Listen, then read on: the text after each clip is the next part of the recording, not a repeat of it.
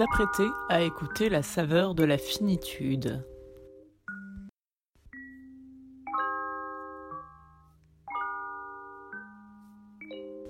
Le podcast qui prend l'horreur au sérieux.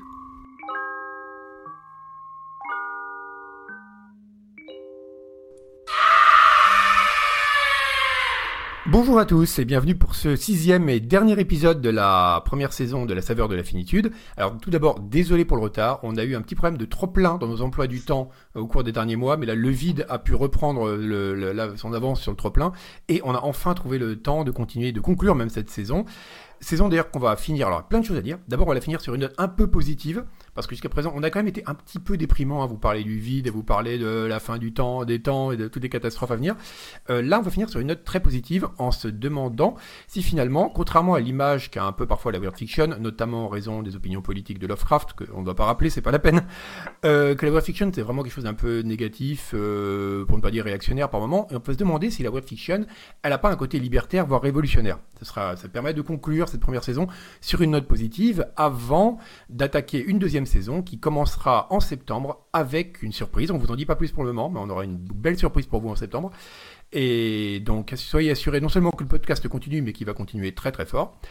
Et avant d'attaquer ce sixième et dernier épisode et de vous annoncer encore une autre surprise en fin d'épisode, je vais commencer par vous présenter les participants que vous connaissez bien maintenant, dans l'ordre où vous apparaissez sur mon incroyable écran. Je commence Lucille Bocobza. Lucille, comment vas-tu? Bonjour, euh, ça va très bien, merci. Jean-Christophe Dardard, comment est-ce que ça va? Bah ça va, hein, euh, juste pour dire qu'on a pris quelques libertés avec le temps. Quel- Quelques libertés, quelques mois de liberté. et euh, Guillaume Béchelier, toujours présent. Il est toujours présent. Bonjour à tous et à toutes. Et pas présente aujourd'hui, mais présente avec nous par la pensée, euh, Julie Le Baron, qui euh, sera là, parce qu'elle avait un empêchement aujourd'hui, elle pouvait pas, mais elle sera là non seulement pour des petites choses euh, surprises à venir dont on vous parlera à la fin, mais également pour les grandes surprises qu'on vous prépare pour l'année prochaine. Eh bien, donc comme d'habitude, on va commencer avant de conclure cette conclusion par vous présenter les trois parties de cet épisode qui ont des noms incroyablement prétentieux. Donc, comme d'habitude, ne fuyez pas. On s'est, on là, on s'est, on s'est dépassé cette fois-ci. Donc, la première partie euh, va s'appeler mutation et déterritorialisation. On va se poser la question de savoir si justement le fait de muter dans la weird fiction, parce que c'est quand même un thème assez récurrent, ben, il peut pas y avoir un côté li- libérateur le fait de muter, parce que ben, quand on mute, on n'est plus la même chose, donc on, on se libère justement de certaines limites. Même si parfois c'était les limites simplement d'une forme humaine, qui avait quelques bons côtés par ailleurs. La deuxième partie, ça va être le lever des inhibitions ou l'horreur comme hétérotopie. Alors là, on va partir complètement dans la zone, dans la safe zone de Jean-Christophe, euh, qui va nous poser des questions bah, justement sur la weird fiction, ce qu'elle permet comme libération des inhibitions, libération euh, de élargissement en fait du champ de ce qu'on croyait possible ou pas dans nos existences. Et la troisième et dernière partie, ce sera, alors là, attention, fini très fort, vers une libération Lovecraftienne, où là, on se posera vraiment la question de savoir s'il y a vraiment un projet politique révolutionnaire possible dans la weird fiction. Et même si ça paraît un peu idiot dit comme ça quand on parle de machin avec des bêtes à tentacules dans tous les sens, vous allez voir que c'est pas si bête que ça et que c'est pas forcément une hypothèse complètement absurde. Sur ce, alors là, si c'est pas du teasing, on va attaquer tout de suite la première partie, donc mutation et déterritorialisation, je vais y arriver, avec un extrait du Cauchemar d'Innsmouth de Lovecraft. On commence par les classiques, après on fera du, on y rentrera dans le dur, et avec pas n'importe quel passage, avec, euh, alors attention spoiler, avec l'excipit du Cauchemar d'Innsmouth, donc la toute fin du, de la nouvelle, que va nous lire Lucille Bocobza. Excipit du cauchemar d'Innsmouth de Lovecraft. Jusqu'ici, je ne me suis pas tué comme mon oncle Douglas. J'ai acheté un pistolet automatique et j'ai failli sauter le pas. Mais certains rêves m'en ont dissuadé. Les pires degrés de l'horreur s'atténuent et je me sens étrangement attiré par les profondeurs inconnues de la mer au lieu de les craindre. J'entends et je fais des choses bizarres dans mon sommeil. Puis je m'éveille avec une sorte d'exaltation et non plus de terreur. Je ne crois pas avoir besoin d'attendre la complète métamorphose comme la plupart l'ont fait. Sinon, mon père m'enfermerait probablement dans une maison de santé de la même façon que mon pauvre petit cousin. Des splendeurs inouïes et stupéfiantes m'attendent dans ces profondeurs, et j'irai bientôt à leur recherche. Ya Ragley, là, ya, ya. Non, je ne me tuerai pas. On ne peut pas m'obliger à me tuer. Je vais tout préparer pour que mon cousin s'échappe de cet asile de canton, et nous irons ensemble à Innsmouth, dans l'ombre des prodiges. Nous nagerons jusqu'à ce récif qui médite dans la mer. Nous plongerons à travers de noirs abîmes jusqu'à la cyclopéenne Yanatley, aux mille colonnes, dans ce repère de ceux et profondeurs, et nous y vivrons à jamais dans l'émerveillement et la gloire. Alors ce texte est incroyable à plein de titres. Déjà parce que, chose étonnante pour un récit de Lovecraft, il finit bien, si on peut appeler ça bien, et surtout parce que, en le lisant, je me dis, mais c'est, on dirait presque un texte antipsychiatrique. C'est-à-dire qu'en fait, ce qu'il dit, c'est, on va, alors en plus, c'est une saison, je sais que Lucille, tu voulais en parler, parce qu'on est en plein, en pleine affaire Britney Spears, là. Oui. C'est vrai qu'il y a la question du pouvoir que la psychiatrie a sur les vies des individus, et lui, il dit, évidemment, si jamais je reste parmi les hommes avec cette anomalie, on va finir par m'enfermer dans une maison de santé, et je finirai ma vie enfermée, mais je peux aussi aller ailleurs, aller dans les profondeurs, et explorer d'autres dimensions où m'attendent des prodiges, donc quelque part m'échapper de, bah, de cette espèce de carcan dans lequel été enfermé et dans lequel la société aussi quelque part veut m'enfermer. Et, euh, c'est un texte qui est amusant aussi parce que c'est un texte assez tardif de Lovecraft. Donc le, cauchemar de Nismov c'est 1936, donc un an avant la mort de Lovecraft. Et ça contraste beaucoup avec ses textes précédents, qui étaient souvent des textes. Enfin, ce qui est amusant, c'est que chez Lovecraft, souvent le, protagoniste est pas vraiment menacé physiquement, mais c'est juste, ça va être généralement un bourgeois wasp qui va être confronté à des choses qui dépassent bah, sa compréhension, on va dire chrétienne, occidentalo-centrée du monde. Il va pas le supporter et le conflit peut se résoudre que dans la folie. Et à la fin, le mec devient dingue, plus ou moins, ou se suicide, ou peu importe. Et même quand quelque part l'autre est bienveillant, je, par exemple, je pense dans celui que je jetais dans les ténèbres, il y a les migots donc ils veulent arracher le cerveau des gens pour les promener dans l'espace. Ils sont pas méchants. Pour eux, ils nous offrent quelque chose. Mais pour un être humain, c'est tellement inconcevable et terrifiant que bah, il, finalement, euh, il va, il va tomber dans la folie, alors que finalement, il n'était pas menacé. Et ça, je trouve ça intéressant de voir que bah, là, le personnage, le, je sais même plus comment il s'appelle le héros dans Innsmouth, il va dire, ben euh, finalement, euh, j'accepte, j'accepte l'ouverture des possibles et finalement, je suis plus libre avant qu'après. Donc je crois que Guillaume voulait parler de la, ce que Welbeck a pu écrire sur Lovecraft. qui lui, pour le coup, n'est pas un grand progressiste.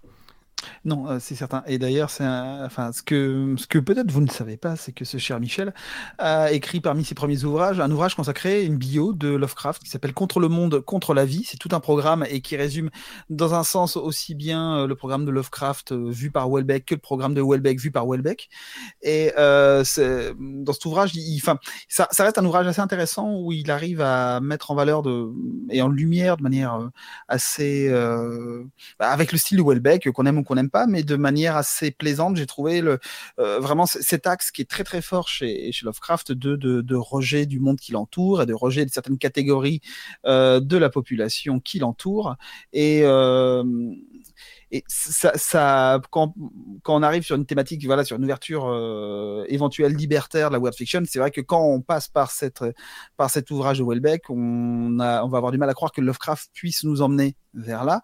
Et bon, c'est ce qu'on va essayer, de, on va essayer de montrer que finalement, il y a peut-être beaucoup de choses qui s'ouvrent à travers Lovecraft, mais euh, effectivement, ouais, Welbeck, lui, on voit qu'il clairement, il boit du petit lait à travers les textes de, Lovecraft parce que il, tout, tout, tout cet aspect euh, d'intolérance, cet aspect de, de rejet de l'autre et de rejet presque de tous, parce que ça, il assiste vraiment là-dessus, même si je, je suis pas sûr que les grands spécialistes de la biographie de Lovecraft soient 100% d'accord avec Welbeck. Hein. Je pense qu'il y a des informations. Il y a beaucoup de, il a une vision assez romantique de Lovecraft et romancée. Complètement complètement. Il y a, on sent voilà qu'il est allé chercher les points qui l'intéressaient, mais ce qui est l'espèce de portrait qu'il trace euh, à partir de, des informations qu'il a, c'est vraiment le portrait de quelqu'un qui, qui, déteste ben, le monde en général et euh, qui s'est ouvert à très peu de choses, même très peu d'aventures amoureuses. Bon, ça, ça a l'air d'être relativement vrai, ceci dit.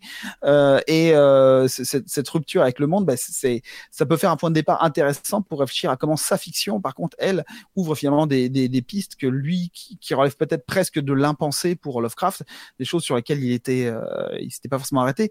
Et de manière plus générale, alors je, je voulais quand même nous prémunir un tout petit peu et arriver sur le fait que euh, ceci n'est pas une fatalité et que euh, de manière plus générale, pour ouvrir au-delà de Lovecraft, euh, l'idée de ce, rapport au racisme, à l'intolérance euh, dans l'horreur, c'est bien évidemment pas une fatalité et euh, ce qui peut paraître peut-être, euh, si on réfléchit de manière très très très très simple et primaire autour de l'horreur, on a quelque chose qui nous renvoie à et qui est vraiment presque la logique de Lovecraft, c'est que la peur et c'est se construit d'abord par une peur de l'altérité et une peur de l'autre. Et c'est vraiment et une peur euh, de, cosmique au sens où on a peur littéralement de tout et, du tout. Et euh, on pourrait envisager l'horreur comme une approche vraiment très très refermée sur elle-même et qui, qui, qui finalement fait subvenir essentiellement des affects négatifs et des, des, modèles, des visions du monde assez négatives. Et pourtant, enfin moi, il y a un thème qui m'est très cher dans l'horreur, c'est celui des monstres. Et le, les monstres amènent tout à l'inverse, à s'interroger sur l'altérité et, et s'ouvre avec les monstres une réflexion sur les normes, le lien à l'anormalité, à l'anomalité, donc à l'irrégularité. Et euh, il y a vraiment beaucoup de choses qui peuvent être remises en question et interrogées. Et on a d'ailleurs des, des, des, auteurs qui vont essayer de mettre en avance euh, l'aspect positif euh, du monstre dans sa différence, sa manière d'interroger le regard et de mettre en question tout ce qui va être classe, genre. et il y a un petit texte qui est pas forcément, enfin qui est qui est un classique, mais que tout le monde ne connaît pas forcément de Massesson, qui est un auteur à qui on doit Je suis une légende par exemple, et qui était un des très grands scénaristes de la quatrième dimension. Euh, un petit texte s'appelle I Monster que je que je ne vais pas vous le déflorer parce que c'est très court et si je vous explique le, le, le, pitch, je vais vous voilà je vais. Mais je vous conseille d'aller voir euh, ce, ce, texte. Ça donne une idée assez intéressante de comment on peut euh, se mettre de, voilà se, se, mettre du côté du monstre. Et un des auteurs moi que j'aime énormément qui s'est vraiment mis du côté du monstre des monstres euh, et pour plein de raisons c'est Clive Barker euh, qui lui va utiliser le monstre pour déconstruire les normes de société, euh, la famille, le couple. Ça, c'est vraiment tout le travail de Hellraiser, c'est de, de, démonter tout ça. Euh, L'hétéronormativité également. Et euh, finalement, c'est les monstres pour lui, c'est un contre-pouvoir auquel je pense il s'identifie énormément. Et c'est par exemple quelque chose qui est, qui est montré de manière très, euh, très séduisante et très sensible dans Cabal. Si je me trompe pas, c'est Nightbreed, le titre original, et qui est inspiré d'une des nouvelles qui se trouve dans le, le livre de sang, donc son, son recueil de, de, nouvelles, et où finalement on se retrouve à, au départ à rencontrer des monstres qui peuvent nous inquiéter et finalement est confronté, alors situation assez classique, mais ça marche très bien. On est confronté à des, des white trash euh, vraiment euh, euh, bas du front qui veulent absolument euh, dessouder les monstres et on, a, on est très très vite en tant que spectateur du côté des monstres et du côté de leur, de leur variété, beaucoup plus que du côté des, des, des shérifs complètement abrutis. Et dans la nouvelle, c'est encore pire que dans le film. Dans la nouvelle, ils sont vraiment bêtes à manger du foin. Et, euh, et c'est quelque chose sur dans une autre approche qu'on va retrouver à propos d'autres thématiques du côté de alors je ne me rappelle plus du texte original je sais plus s'il porte même nom ou pas mais ce qui a donné Candyman euh, dont on va avoir d'ailleurs un remake euh, très prochainement euh, et qui, qui ouvre sur les dans un autre registre sur les questions autour du racisme. Et voilà il y a, des choses voilà c'est un auteur qui va amener énormément de choses qui vont nous faire pencher beaucoup plus l'horreur du côté d'affect en tout cas même si c'est des, des affects très contrastés des affects beaucoup plus positifs des interrogations beaucoup plus positives. Et pour pour boucler la boucle avec d'autres choses qu'on a pu dire avant, euh, euh, c'est aussi dans un sens euh, ce que nous propose Jeff Vandermeer avec ses, ses éco-fictions, une interrogation qui finalement génère de l'horreur, mais et de l'étrange, mais va nous amener à des interrogations. Ben, lui, c'est quelqu'un quelqu'un qui s'attache énormément à interroger notre rapport au, au monde et à l'écologie actuellement. Et euh, voilà, c'est un discours qui va devenir tout autre, qui va utiliser l'étrangeté et le monstrueux pour nous amener vraiment d'autres directions.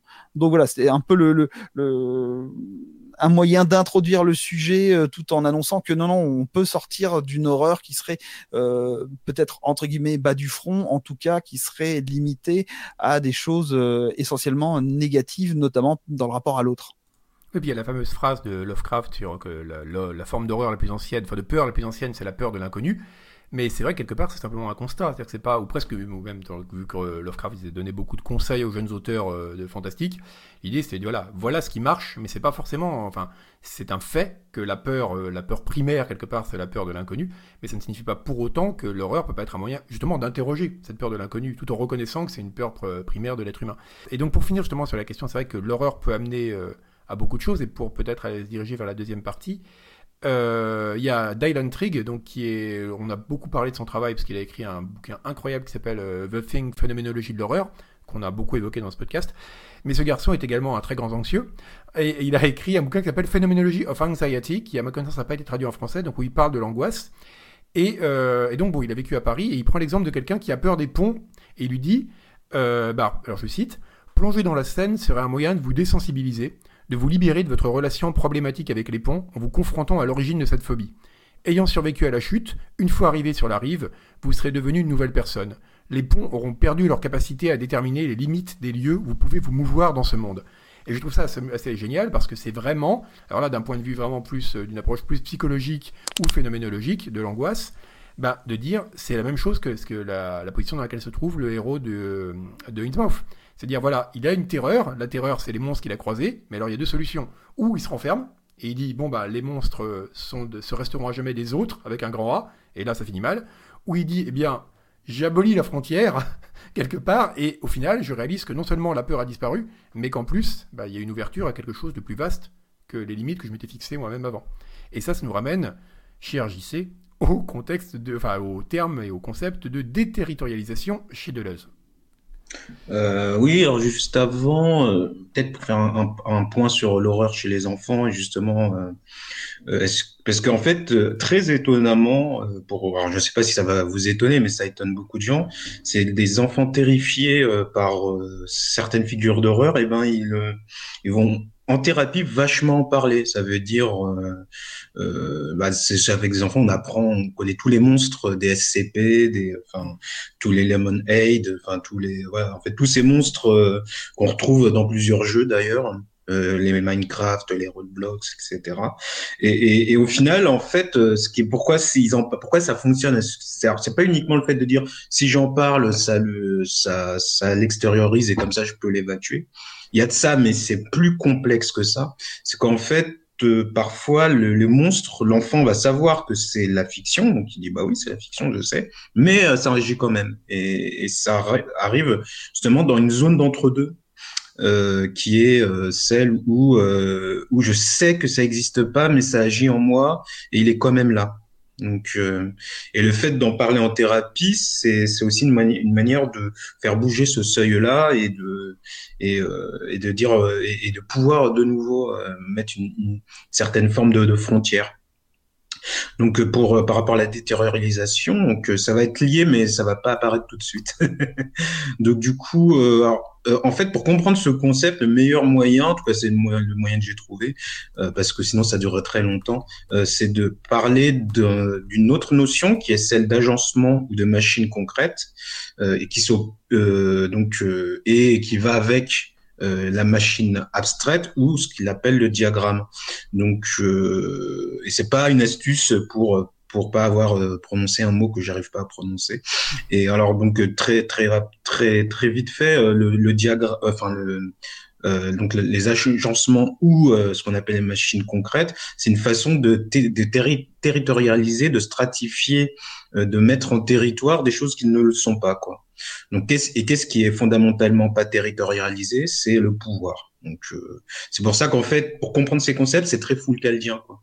Euh, Deleuze et Guattari sont très très, enfin surtout Deleuze, très influencés par par Foucault euh, euh là-dessus. Et du coup, le fait de, de territorialiser, euh, ça correspond euh, à voilà à une stratification et ce que Foucault appellerait une formation historique. Et la déterritorialisation, c'est des possibles des devenirs des, des parties de, de cette machine concrète qui sont ouvertes vers l'extérieur, vers le dehors sachant que pour Deleuze, le dehors est, premier. Quoi. C'est une ligne, c'est une ligne qui est toujours euh, avant, euh, euh, avant les autres. et, et ce qui va être du coup les, les machines abstraites, ça va être au niveau des, des fonctions et des possibles devenirs.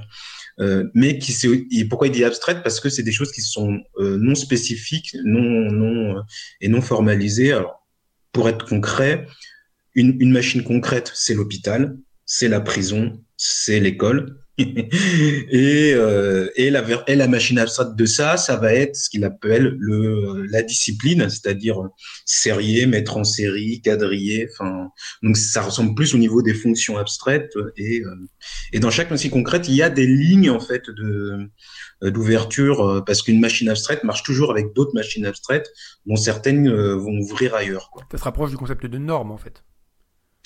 Euh, alors le norme, c'est euh, oui, oui, dans, dans le sens où, euh, où la norme est une stratification et, et une, une spécification.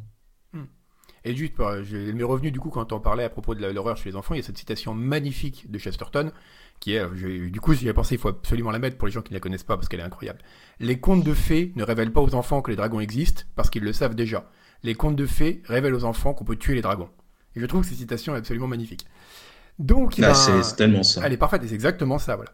Euh, sur ce, euh, on va attaquer, ben on va peut-être attaquer cette deuxième partie parce que maintenant qu'on a repéré les machines abstraites, il va falloir réussir à s'en libérer.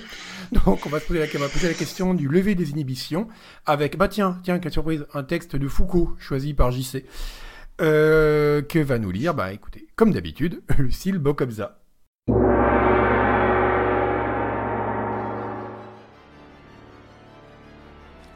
Des espaces autres, hétérotopie, de Foucault.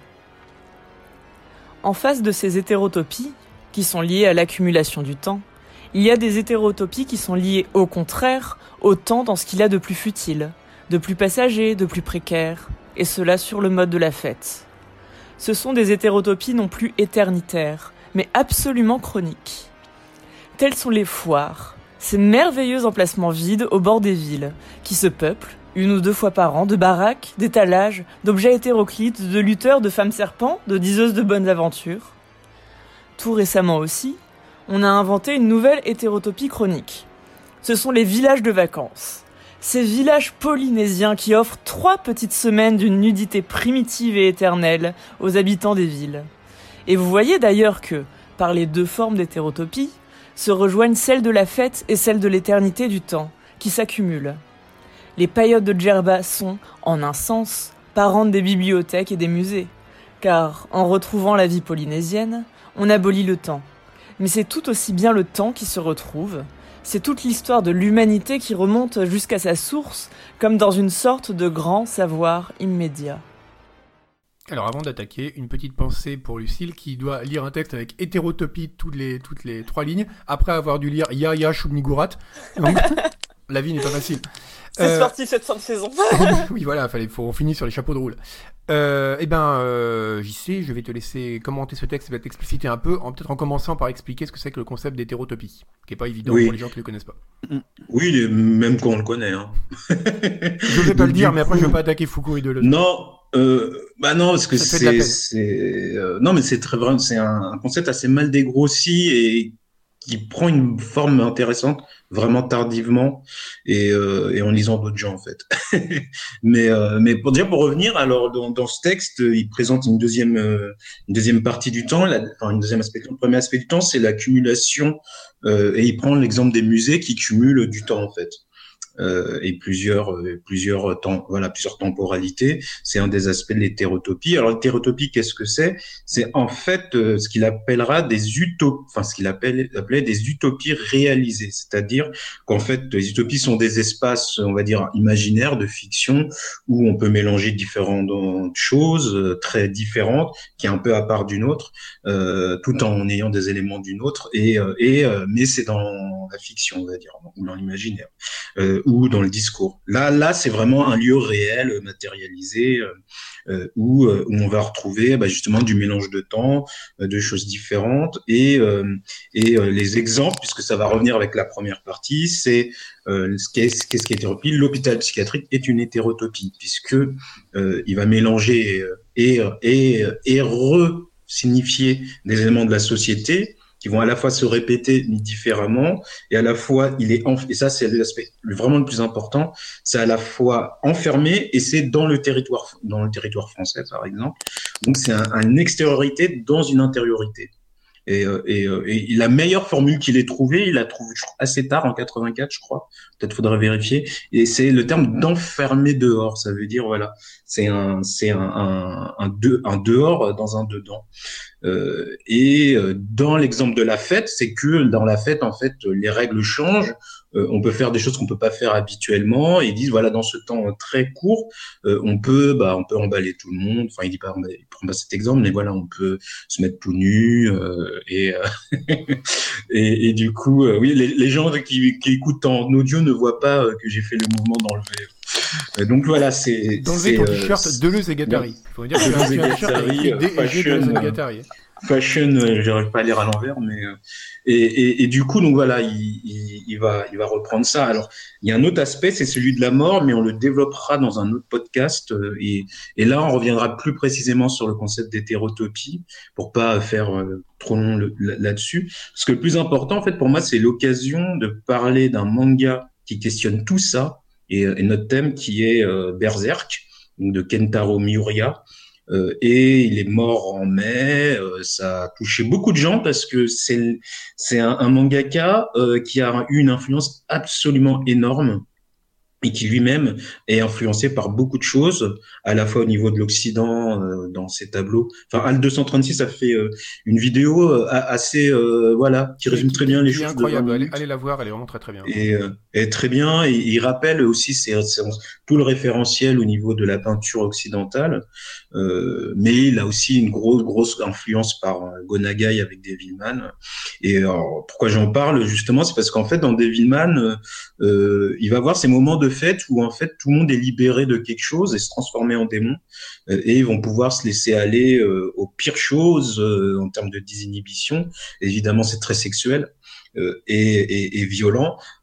et donc dans les deux cas, cette libération, elle n'est qu'apparente parce qu'au final, fait ça, on est, on est, on est finalement manipulé par les démons et, et les orgies euh, et donc les, les, les orgies, euh, voilà, et dans Berserk, c'est bien montré, c'est en fait une, une, une, une, déesse qui les manipule. Donc, euh, et dans, dans l'histoire de Berserk, en gros, il y a cinq entités très puissantes qu'on appelle la main de Dieu, les cinq, les cinq doigts de la main de Dieu.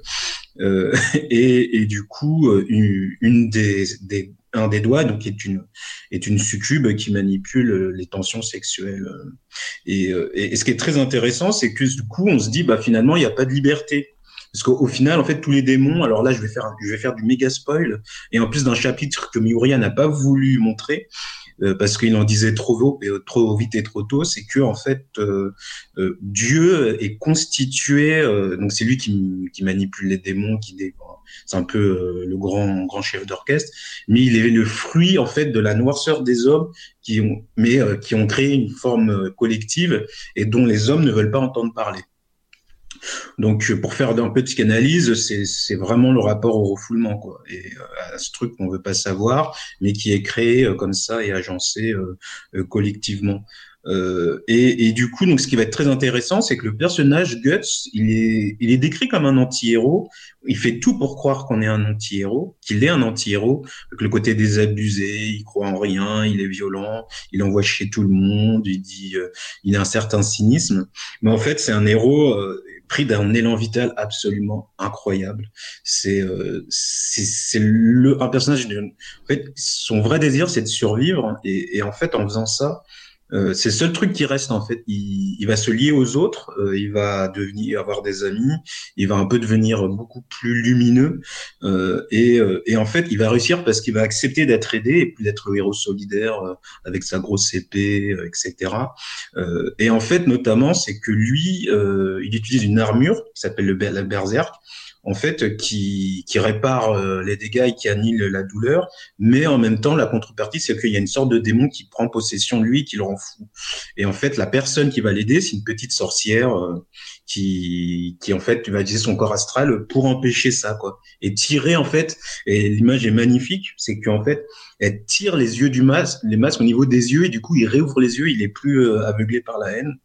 Euh, et, et, du coup, ce personnage, il va être opposé, c'est là où ça revient, c'est la question de la liberté, à, un autre qui s'appelle le dieu squelette, enfin le chevalier squelette, qui dit oui, tout est lié, c'est le destin, on devait se rencontrer. Euh, t'étais, en gros, c'est, euh, c'était l'ancien porteur de l'armure. tout est écrit, c'est la causalité. Tu peux rien faire contre la causalité. Et à un moment, il discute avec donc ce, chevalier squelette avec une, une, autre sorcière, Flora, qui est la maîtresse de de la petite sorcière qui, ouvre les yeux de Guts, enfin du héros Guts. Et en fait, donc du coup, euh, donc euh, Flora va dire à ce personnage, mais non, en fait, le destin c'est pas une roue, mais c'est une spirale. C'est-à-dire qu'en fait, ils sont pas obligés de répéter nos propres erreurs, etc. Et ce qui est génial, c'est que en fait, dans, dans Berserk, tout est en spirale. Le récit est en spirale, la narration est en spirale. Quand il donne des coups, c'est des grosses épées sous forme de spirale. Tu voulais intervenir? Euh, oui, c'était juste euh, par rapport euh, à la temporalité. Et je pense que euh, ben, ça rejoint en fait une précision dont on aurait peut-être besoin sur le concept d'hétéro d'hétérotopie et en même temps sur Berserk, vu que la temporalité semble aussi en spirale, j'ai du mal un peu à saisir sur le concept d'hétérotopie de Foucault. quelle est sa temporalité en réalité? Parce que les fêtes sont très brèves, mais en même temps, il précise bien dans l'extrait qu'on a lu que ce n'est pas une temporalité éphémère, mais qui est plutôt de l'ordre du chronique. Donc, euh, est-ce que tu pourrais juste nous expliquer euh, le temps et la temporalité des hétérotopies euh, chez Foucault? Ah oui, j'ai oublié une partie parce que j'étais parti du coup. oui, c'est que en fait, dans le monde de Berserk, il y a donc différents mondes, le monde astral, le monde physique, et entre les deux, il y a ce qu'on appelle le seuil donc euh, ou the interstice en anglais. Enfin, et, euh, et, et, ce monde en fait, c'est un monde où, euh, où, justement toutes ces fêtes se jouent, où les démons peuvent agir, où euh, et, euh, et, Guts navigue en fait dans ce monde-là, euh, ainsi que la sorcellerie navigue dans ce monde-là. Et en fait, dans ce moment-là, tout est tout est fusionné et, et, et recouvert. Donc, la temporalité de l'hétérotopie, elle, est comme ça. Ça veut dire que ça crée une, un autre temps dans, dans le temps global. On le voit dans la psychiatrie, par exemple.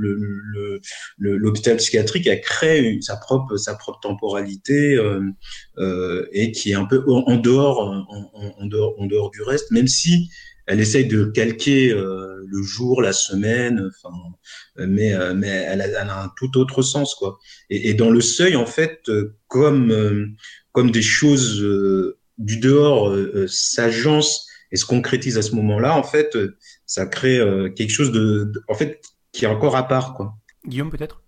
Cette histoire de spirale, euh, même si quand voilà, en repensant à Berserk et euh, à ce qu'elle peut dire euh, JC, euh, il y a forcément énormément d'images et de toute façon on l'évoquait, c'est l'œuvre Berserk, c'est une œuvre qui est, nourrie d'énormément de choses, mais c'est pas, enfin c'est pas c'est pas du tout anodin, c'est-à-dire que la spirale en soi, c'est c'est un motif qui est un motif d'énergie, un motif de flux, c'est quelque chose qui désigne un mouvement, bah, et justement qui qui est qui n'est jamais à l'arrêt. Sur une spirale, c'est jamais un motif qui euh, qui est stable et euh, et c'est quelque chose qui va forcément en parler de parce que c'est notre axe aussi de, de, quelque chose de libératoire.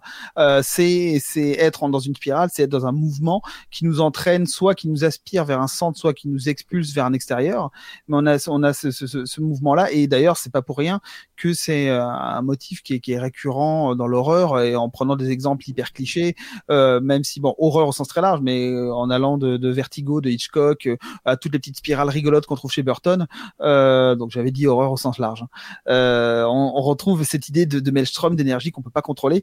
Et, euh, et je, parlais d'aspiration ou d'expulsion. Ça rejoint des motifs aussi de construction littéraire. C'est un truc, moi, je dois en parler un épisode sur deux, mais euh, le, motif de la catabase, donc euh, qui est du, du, du, récit de descente aux enfers et qui se construit sur la forme d'une spirale, et le motif inverse qui est l'anabase, qui est un motif de, de libération euh, positif. Euh, c'est, vraiment tout le récit qu'on trouve déjà dès la mythologie euh, de l'Antiquité.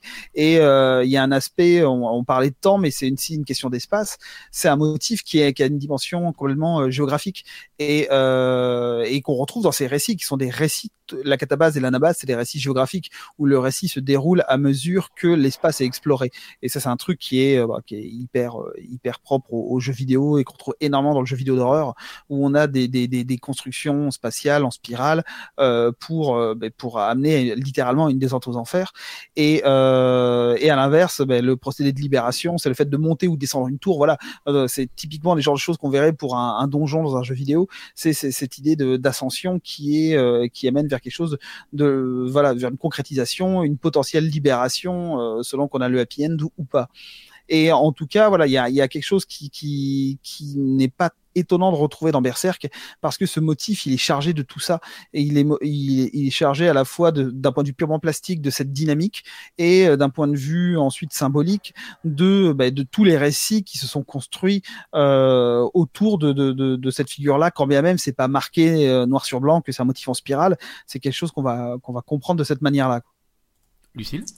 Mais euh, du coup, euh, je, pense que je suis un peu une fixette sur le temps et la temporalité, qui est un sujet qui m'intrigue énormément. Mais j'ai l'impression que pour que ces processus d'horreur marchent, d'un point de vue euh, très très factuel vers le spectateur ou la spectatrice, on a besoin en fait de donner une texture et une consistance à la temporalité et au temps de l'horreur justement qui qui changera en, en fonction du de l'endroit où on se situe sur la spirale. après, c'est peut-être moi qui fantasme un petit peu sur cette conception du temps, en particulier dont on parle, qui n'est pas cyclique, mais justement le temps deviendrait également spatial et finalement, bon, j'ai pas envie qu'on se retrouve euh, sur Kant, euh, on n'aurait pas fait tout ce chemin pour rien. Mais euh, finalement, temps et espace ne peuvent pas se déprendre et, et le temps a donc une consistance qui lui-même est donnée par l'espace de l'hétérotopie où il se situe. Ouais, juste un, un, une petite remarque sur le temps parce que c'est Carpenter dans les bonus de de la fin absolue du monde, il explique que le, dans l'horreur, en fait, si on veut faire un bon film d'horreur, la rythmique doit être maîtrisée et que c'est essentiel et que c'est commun comique. Voilà. C'est, j'ai exactement ce que j'allais dire et ah. pour euh, pour rebondir, enfin pas cette citation-là, mais c'est l'idée, et pour rebondir sur ce que tu disais sur le lien euh, sur euh, la spatialité et le, le la temporalité, euh, sans, en esquivant largement Kant, parce que j'ai pas du tout envie d'aller là, mais tout simplement c'est exactement le travail que font les game designers de jeux d'horreur. C'est-à-dire que c'est littéralement ça, c'est ça qui est fascinant, c'est qu'on a euh, une, une temporalité de jeu qui est totalement articulée à l'espace qu'on va, et ça, ceci dit, c'est pas que dans les jeux d'horreur, mais dans les jeux d'horreur, c'est il y a une rythmique qui est très spécifique euh, et euh, mais c'est vraiment la partition qu'il faut jouer quand on est face à ce type de récit. Et c'est pour ça que je voilà j'invoque euh, souvent comme ça comme un grand ancien la catabase parce que c'est c'est un type de construction intellectuelle et littéraire qui qui renvoie à, c'est un motif qui est encore valable en fait qui renvoie clairement à ce que met en place ce type de jeu vidéo qui fonctionne comme les grands récits de catabase, comme des récits initiatiques, avec la possibilité d'une libération ou inversement euh, comme euh, quelque chose où on va euh, se, se, se, détruire et y laisser toutes ses plumes. Et il y a vraiment une, c'est littéralement comme une partition de musique, c'est-à-dire qu'on se déplace sur la partition et le temps, le temps s'ensuit et il n'y a pas de, de, déconnexion possible. et c'est quelque chose qui, associé à l'idée que dans l'horreur, comme comme l'évoquait JC avant, dans l'horreur, eh bien il y a une rythmique vraiment au, sens un timing qui est hyper importante pour faire survenir des des, des à des accélérations des ralentissements, pour créer de l'angoisse, pour ensuite créer euh, une énergie hyper brutale qui va imposer la fuite. Tout ça, ça, ça, doit vraiment être maîtrisé et, euh, et complètement construit pour obtenir ce résultat-là. après, je vais pas, je vais faire un petit aparté et je vais pas spoiler, mais je pense qu'il faudra qu'on fasse un jour quelque chose sur l'horreur et le rire ou l'horreur et l'humour parce qu'il y a alors j'ai vu passer il y a pas trop longtemps sur Twitter quelqu'un qui disait euh, que l'horreur et l'humour c'était la même chose. La différence c'est que l'horreur c'est le mode mineur et l'humour c'est le mode majeur. Je crois oh, c'est trop bien. c'est exact mais c'est incroyable. J'ai vu ça j'ai dit mais c'est brillant. C'est exactement ça. Donc il y aurait beaucoup de choses à dire là-dessus. Mais petite pub personnelle. Vas-y vas-y. Parce que j'ai fait une, une émission euh, là-dessus euh, pour le 10 podcast euh, sur euh, sur le rire le rire et l'horreur mais on pourra aussi en revenir pour approfondir voilà ah bah oui, avec plaisir. Et euh, de toute façon, il faudra, vraiment qu'on en parle. Ça fait longtemps que l'idée me trotte en tête, et là, comme on avait pas mal d'éléments qui sont arrivés, je me suis dit, ça vaut le coup de faire une émission, je pense. Et donc oui, pour conclure cette partie, avant d'attaquer la suite, qui va encore nous amener sur les questions notamment de temporalité, c'est vrai que oui, que ce soit euh, au niveau, enfin, au niveau justement de la spirale, de l'arrachement, ou simplement de la confrontation à, bah, au Maelstrom, pour parler comme Poe, euh, il y a vraiment cette dimension-là dans l'horreur de la, quelque chose qui arrache, qui arrache autant, qui arrache à l'espace, et la question, parce qu'on en a parlé mille fois dans les épisodes précédents, mais la question c'est de savoir ce qu'on fait de ça, justement, une fois qu'on a été arraché. Et c'est un peu la question ben, qu'on va se poser dans cette troisième partie, vers une libération Lovecraftienne, qu'on va commencer, alors pour une fois, pas par la lecture d'un livre, parce que c'est un livre quand même assez dense. Donc on va lire une interview de l'autrice qui parle justement de son livre. Et donc euh, l'autrice en question, c'est Donna Haraway. Euh, le livre en question, c'est Staying with the Trouble à propos Making Kin in the Cthulhu Scene. Donc, euh, et c'est Lucille Bocobza qui va nous lire le passage de l'interview de Donna Haraway. Le rire de la méduse, entretien avec Donna Haraway. Staying with the Trouble, c'est tout ça. Mais il y a un sous-titre. Le reste du titre du livre est Making King in the Cthulhucene, fabriqué de la parenté dans le Cthulhucène, où sont les Ctoniens, les créatures de la Terre. J'utilise un mot grec, reconnaissons-le. J'ai grandi avec le grec et le latin, je connais les mots grecs. Mais parler de Ctoniens, c'est une proposition à ceux qui ne sont pas ctoniens au sens grec, à d'autres sortes de terriens, à d'autres sortes de créatures serpentines. Il s'agit de se faire parents, les uns avec les autres, et sans nécessairement faire des enfants, autant des Chtoniens, qui a un temps passé, présent et à venir. Le mot grec kainos, d'où vient le suffixe sen de Cthulhu, sen, connote un maintenant épais, une épaisseur. C'est le nom d'une temporalité qui ne se réduit pas à la notion d'un maintenant instantané. Elle ne va pas du passé vers le présent et le futur, mais elle l'ouvre sur une épaisseur. Ainsi, le Cthulhu-Sen est un temps épais pour les Chtoniens, où il est possible de se faire parents les uns avec les autres, et où la seule chose qu'on ne peut pas faire est recommencer à zéro en toute innocence, ou bien recommencer après avoir anéanti l'ennemi. La seule chose qui nous est interdite, c'est d'imaginer qu'on peut recommencer à partir de rien, ce qui, je pense, est fondamentalement le fantasme de l'immortalité. Alors, il va falloir expliquer un petit peu ce texte, mais peut-être que pour commencer, euh, avant de parler du livre, il euh, faudrait bien que tu nous présentes peut-être Lucille euh, Donna Haraway. Alors, qui, est Donna Haraway? Alors Donna Haraway est une philosophe, féministe, biologiste. Elle a vraiment plusieurs casquettes et cordes à son arc. et donc elle s'est fait connaître en France, elle est américaine, par les sciences sociales plutôt. Euh, et par sa critique de l'anthropocène et euh, de, du capitalisme, tout simplement. L'anthropocène, pour préciser encore une fois. Alors, je fais le mec chiant, je présentateur de qui fait définir tous les termes. Alors, euh, l'anthropocène, c'est bon. Après, c'est un terme qui est toujours décrié parce oui, de on est en plein dedans. Puis il y a des concepts avec le recul, voilà. Euh, mais euh, c'est, euh, disons que c'est un moment qu'on a commencé à dater dans, dans la frise chronologique de la Terre, où l'action humaine de l'homme a détruit, a commencé à dégrader la nature. Donc, le problème, c'est que ce concept donc, euh, je sais plus quand, d'après les historiens de l'environnement, on est rentré dans l'Anthropocène, mais euh, faut voir qu'il met bien en distinction euh, nature versus culture. Et donc, euh, ça veut dire que la culture aurait une action sur la nature maintenant et la dégraderait. Donc, euh, on peut parler très basiquement du réchauffement climatique, de ce genre de choses, etc. Mais récemment, je dirais depuis le début du XXIe siècle, beaucoup d'auteurs et d'autrices ont essayé de dépasser cette opposition entre nature versus culture euh, en essayant de voir les choses dans leur intégralité, dans leur ensemble. Et c'est donc euh, ce que nous propose Donna Haraway, de dépasser cette opposition entre nature versus culture pour euh, pouvoir voir un petit peu comment ensemble on peut, on peut appréhender finalement le monde dans lequel on vit. Et comme elle le dit si bien dans cet extrait et qui, qui nous fait peur parce qu'on ne peut pas le remettre à zéro. Oui, surtout que c'est un temps, c'est un temps qui est défini comme un temps épais, c'est-à-dire que c'est un temps qui n'est plus alors moi, en lisant ce texte, une chose qui m'est venue à l'idée, c'est quand elle, elle parle justement de quitter, c'est un temps qui ne va pas du passé vers le présent et le futur, c'est que je me dis, bon, la définition, c'est vraiment, c'est l'histoire humaine. L'idée, en grosso modo, qu'il existe un passé, un présent, un futur, justement. C'est la sortie de la spirale. Ou plutôt même du cercle. Euh, et, dire qu'on revient vers un temps épais, je trouve que l'idée est vachement intéressante pour plein de raisons. Mais du coup, euh, en quoi, euh, justement, ce temps où nature et culture, la différence n'est plus claire, est un temps qui est un temps épais, justement. Parce que je pense que c'est la partie la moins claire du texte et aussi la plus importante. Donc, ce serait peut-être bien que, si tu pouvais expliciter un peu ça. Qu'on fasse une ouverture sur le temps épais. alors, justement, ben, on va faire euh, une petite analogie qui est euh, avec les bactéries. Donc euh, les bactéries peuvent faire des transferts de gènes horizontaux et nous en fait donc dans le temps épais bah, c'est vraiment ce qu'elle propose quand le sous-titre du livre est faire le parent. C'est en fait comment faire le parent sans enfanter donc euh, là, on vient à rebours du futur et justement comment construire le parent à partir d'un enfant qui serait déjà là. Donc euh, c'est ce que c'est là l'analogie avec les bactéries dans le sens où on fait un peu des transferts horizontaux.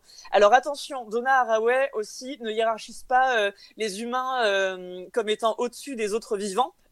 du coup, tout le tout le vivant comme les artefacts sont pris dans ce même temps qui constitue notre monde.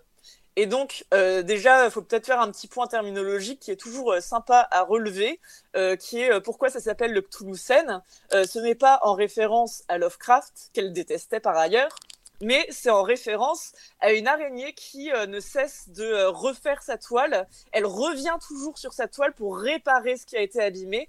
Et euh, bon, cette araignée, quand elle a été découverte, c'était par un chercheur fan de Lovecraft. Manque de chance pour, pour Haraway. Mais toujours est-il que donc on revient sans cesse sur ce qui a été réparé.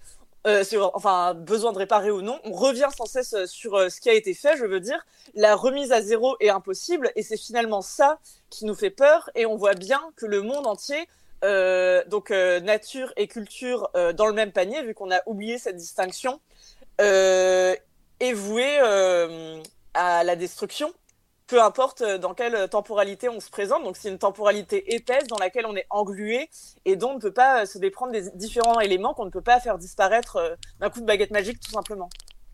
Et c'est intéressant parce que du coup, c'est vrai que le fait de faire, faire parent, on va dire, appelons ça comme ça, sans avoir d'enfant, justement, si on est arraché ah bah, à l'idée, qui est parfois un peu l'idée face au pessimisme écologique notamment, qu'il n'y a pas d'avenir, c'est souvent vu comme une idée, bon bah, laissons tout tomber, il n'y a pas d'espoir, alors que là, non, au contraire, encore une fois, ce que dirait ouais, c'est qu'il y a d'autres possibilités de créer, alors qu'on appelle ça du care, qu'on appelle ça des liens, il y, a plein de, il y a plein de façons de le penser, mais en tout cas de créer de nouvelles relations, de créer de, de nouvelles configurations en fait entre êtres humains, entre êtres humains et le reste des vivants, entre êtres humains et artefacts, et donc il y a d'autres possibilités qui sont ouvertes. Et là, même si Haraway détestait Lovecraft, ah peut-être JC, oui, alors donc ça, c'est juste pour un, petit, une petite remarque sur euh, sur le parent et euh, parce que depuis quelque temps on parle de parentalité, il y a de l'accompagnement à la parentalité, des soutiens à la parentalité, euh, beaucoup de choses à ce niveau-là et pour avoir animé des groupes de parents sur la parentalité euh, et recevoir beaucoup de parents aussi, euh, c'est que en fait, euh, on se rend compte que ça, c'est pas c'est pas quelque chose qui, qui va de soi, c'est quelque chose qui se construit,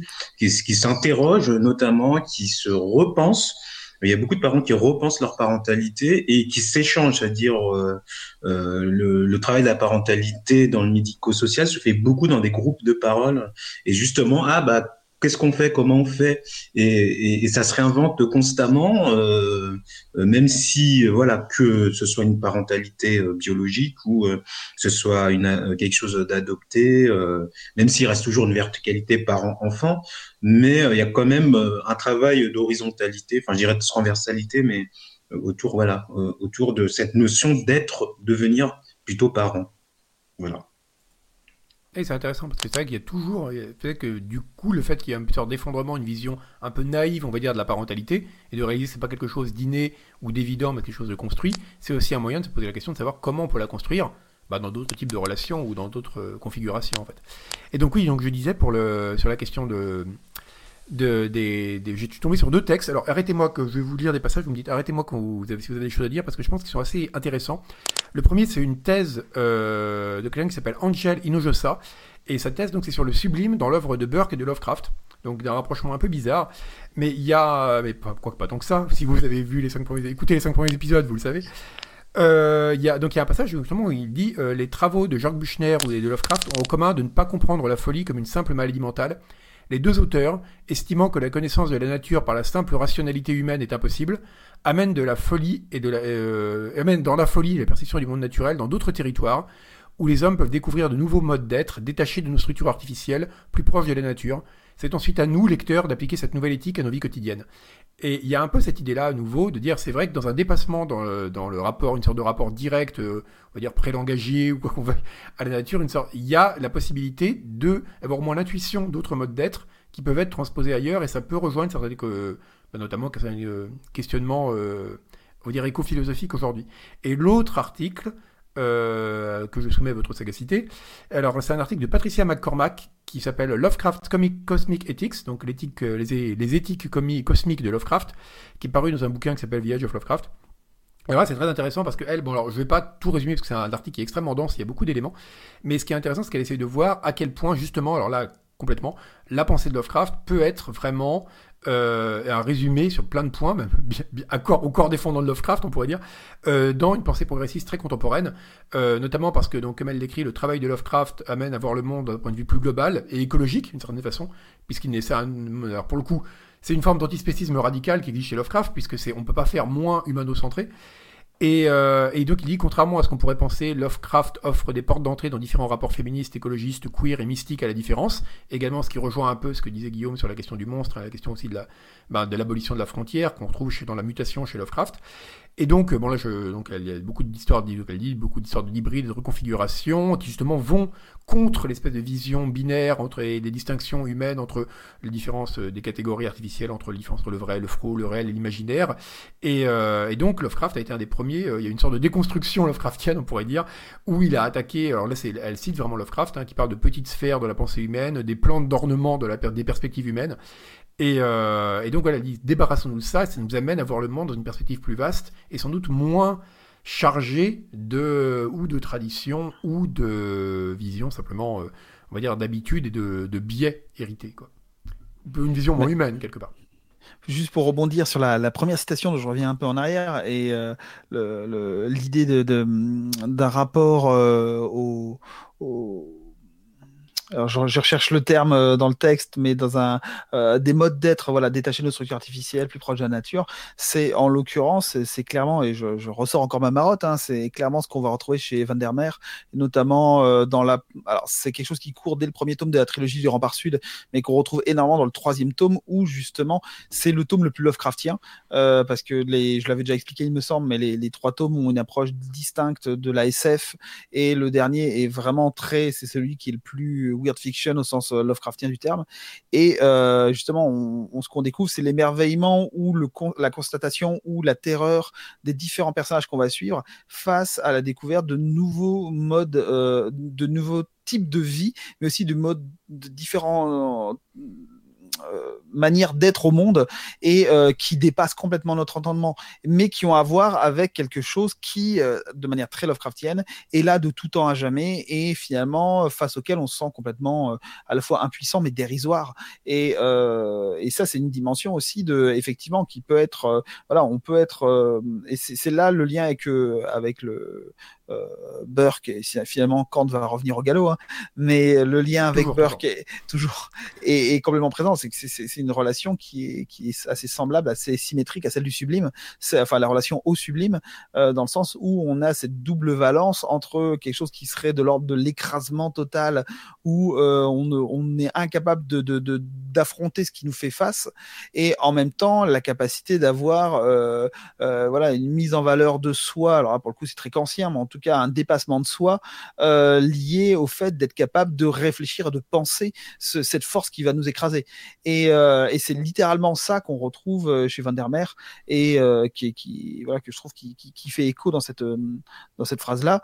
Et par rapport à la deuxième citation, effectivement, oui, je, valide complètement le fait que tout le rapport au monstrueux, à l'hybridité, c'est quelque chose qui va être qui, va faire écho à des réflexions qui vont ouvrir à des problématiques très très contemporaines. C'est quelque chose qu'on va voir dans l'art contemporain, chez les artistes, chez mon très cher Mathieu Barnet, quand même le personnage n'est peut-être pas si ouvert que ça d'esprit. En tout cas, son œuvre, elle est plus sans doute que lui.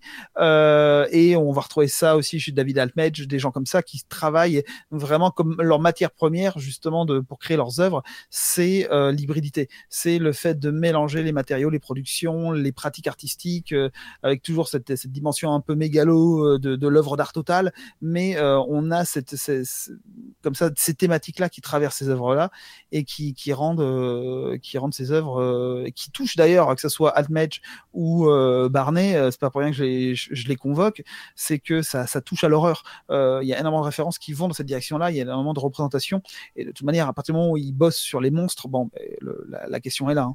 Mais oui, c'est, pour moi, c'est quelque chose qui, qui, fait vraiment écho à ça.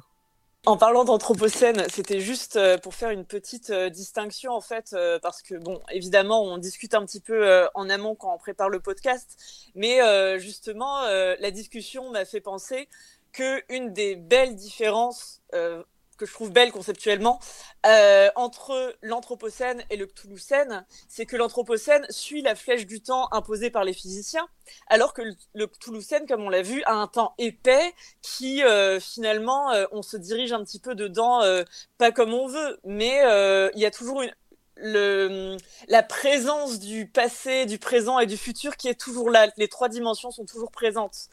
Et euh, une fois, j'ai écouté euh, une intervenante euh, parler justement de, ce bouquin de Donna Haraway, et je lui ai demandé, mais écoute, quelle est la différence entre l'Anthropocène et le Cthulhucène Parce qu'elle venait de démontrer que les deux étaient conceptuellement assez proches d'un point de vue écologique, et elle m'a dit en fait que l'Anthropocène euh, contrairement au Cthulhucène, était un récit qu'on se faisait pour pouvoir dormir parce qu'on on se dit qu'il y a toujours un échappatoire, qu'on peut toujours s'en sortir, qu'il euh, y aura des solutions dans l'avenir, alors que justement le Cthulhucène nous montre que on, on, ne peut pas repartir à zéro, encore une fois, ce qui est le rêve de toute immortalité, que on est, euh, est obligé de faire avec, j'ai envie de dire, et euh, donc c'est aussi une c'est un, je vais pas dire que c'est un récit parce que c'est vraiment conceptuellement intéressant, mais euh, un concept euh, qui pour le coup nous provoque euh, quelques insomnies, je pense. Oui, et si on veut le prendre de façon plus optimiste, on pourrait dire que l'Anthropocène, malgré, même si c'est, il accable beaucoup l'homme, mais comme tous les accablements, c'est pas Jean-Christophe le psy qui dira le contraire. c'est souvent un moyen de se remettre au centre. c'est un truc très narcissique. Et euh, alors que le, finalement l'Anthropocène, le, le Cthulhucène ne pose même pas la question de savoir euh, la question Oui. de l'homme. En fait, quelque part, le réchauffement ou la catastrophe est là. Quelle qu'en soit la cause, la question n'est pas là. La question c'est maintenant. Qu'est-ce qui se passe après la tragédie? La tragédie est encore une question humaine, mais ça c'est encore euh, quelque chose. hein, il faudra- on fera un autre Oui. podcast. Podcast sur la tragédie, c'est ça. Euh, bah écoutez, ça me paraît très. On a quand même réussi à finir sur une note euh, dé- déprimante. alors qu'on est... Positive. ouais, ouais, si on veut. On- Ce qui est bien, c'est quoi là On peut le voir de façon catastrophique ou de façon extrêmement optimiste. On vous laisse le On choix. vous laisse vous le choix. choisissez dans les commentaires. euh, Exactement. voilà. Euh, bah si perso... je sais pas, quelqu'un a quelque chose à ajouter pour finir? Oh, je, je, je regrette juste de ne pas avoir euh, parlé un peu plus de Barker quand on a parlé de Berserk et de, du côté libératoire et qui, qui part vers quelque chose de, de, de potentiellement euh, chargé euh, d'un point de vue euh, érotique ou autre. C'était une manière aussi de se libérer. Un conseil pour les vacances. Bon, Sinon, on fera, on fera un sujet sur la- l'horreur et sexualité. Parce qu'on a fait le corps, mais on n'a pas fait la sexualité en particulier. Et là, il y aurait plein de trucs à faire. euh, ouais. On a Ah, fait clairement, le oui. tentacule qui était déjà tendancieux. Oui, c'est vrai. C'est vrai. Bon, et bien sur ces considérations là, qui sont vraiment des considérations estivales, bien bonnes vacances à toutes et à tous. Et donc, on se retrouve en septembre avec un événement, enfin avec un, un- un numéro un peu spécial, on peut le dire, pour l'ouverture. Oh, alors Guillaume a dessiné un très très beau. euh, c'est de la radio, Guillaume. Enfin, c'est du podcast, ça sert à rien de faire des dessins. Un très, une très belle pieuvre à dessiner. On est vraiment dissipé avant Un- les vacances. très dissipé, oui, ça se voit. C'est comme le Terrible. dernier cours quand les, les élèves amusent Ouais, leur jouet. là. totalement. Euh, donc, ben, écoutez, donc en tout cas, on se retrouve en septembre pour la suite du podcast, mais on se retrouve même avant. Voilà, c'est ça l'annonce que je voulais faire que j'ai failli oublier. Euh, parce que en juillet, on vous communiquera la date euh, très bientôt. On va faire un petit question-réponse en direct sur Twitch où vous pourrez poser vos questions. Euh, toutes les questions que vous voulez, on répond à tout. Et on prendra d'abord vos questions sur Twitter et vous pourrez également poser vos questions en live sur, euh, sur Twitch pendant l'événement. Et donc on vous tiendra au courant, ce sera une sorte de petit bonus euh, pour la fin de cette première saison. Et bien sur ce, on vous souhaite de bonnes vacances encore une fois à toutes et à tous. Et euh, bien écoutez, euh, Lucille, JC, Guillaume et Julie qui est là par la pensée. Eh bien à l'année prochaine. À l'année prochaine. À l'année prochaine. Bon Et- été et pratiquez l'horreur. Pratiquez l'horreur, voilà. Il y, y a pas mal de bonnes sorties au cinéma. Allez voir La Nuée, c'est vachement bien. et, Et Amusement Park. et Amusement Park, ouais, ouais. De... bah alors il est plus dur à voir si vous n'êtes pas à Paris, mais il est, euh, mais il est vraiment, Oui. vraiment pas mal. ouais. Et Sinon, il est en pour la VOD. 4D, parce qu'il y a l'expérience immersive. Ah oui, c'est aussi vrai. l'horreur en immersif. Hum. Et il y a plein de bourrées de films d'horreur euh, qui sont en promo euh, de ouf. Ah, mais il y a plein plein de trucs qui sortent là. C'est euh... Ouais. ah, de Blu-ray, ouais. je au cinéma, mais il y a, il y a une grosse, Ouais, grosse. donc euh, profitez et sortie. l'horreur pour nous retrouver dans les starting blocks euh, en Exactement. septembre. Pratiquez l'horreur, euh, dans, y compris dans votre vie intime. Dans vie. l'horreur dans votre vie quotidienne. Voilà. Et ben, à bientôt. Salut.